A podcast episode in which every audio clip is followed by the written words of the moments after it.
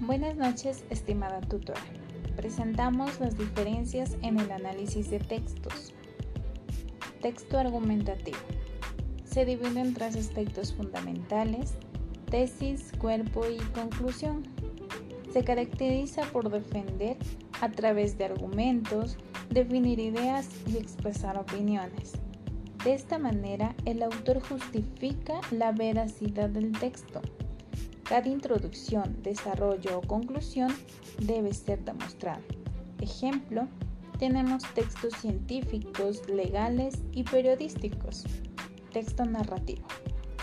Su finalidad consiste en contar hechos reales o ficticios que suceden a unos personajes en un espacio y en un tiempo determinado. Generalmente, los hechos narrados se estructuran en tres partes siendo el planteamiento, nudo y desenlace. Normalmente siguen un orden cronológico lineal, es decir, se presentan los hechos a medida que van sucediendo en el tiempo. Ejemplo, tenemos los mitos, leyendas, fábulas y cuentos. Texto documental. Es la representación de la realidad presentada en formato audiovisual su composición es la estructura de imágenes y sonidos. Su finalidad, como lo entendemos, es representar la vida bajo la forma en que se vive.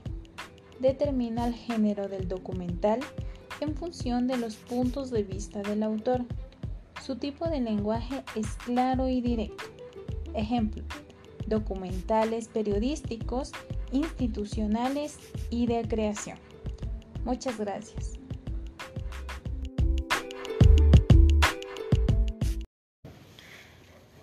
Muy buenas tardes, estimada tutora. Mi nombre es Cindy Sánchez. A continuación voy a hablar sobre las TICs aplicadas a la educación.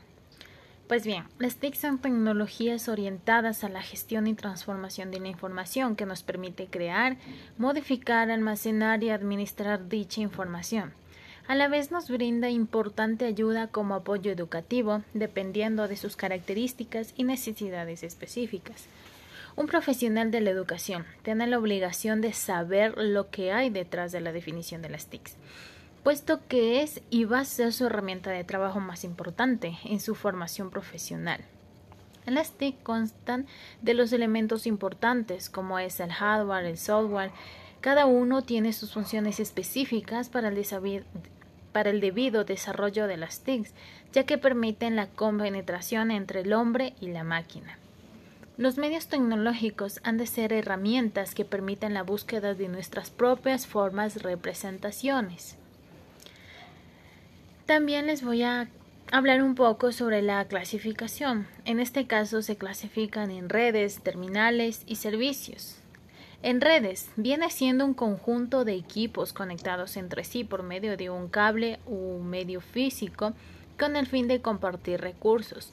Los recursos que se pueden compartir en una red pueden ser disco duro, impresora, programas, acceso al Internet, etc.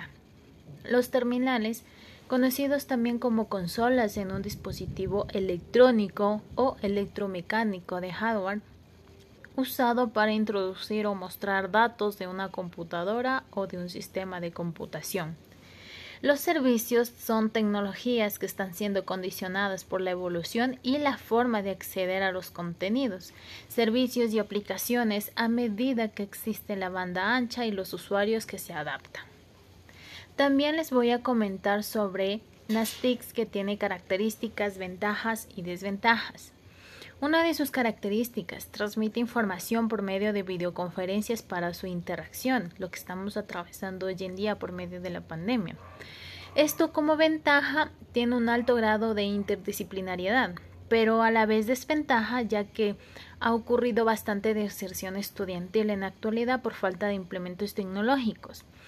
Otra característica también posibilita la entrega de trabajos en equipos en un gran avance educativo, ventaja vendría siendo obtener la, eh, la, alfabetización tecnológica, que ha evolucionado mucho, y una de, de las desventajas sería la falta de socialización por parte de los estudiantes.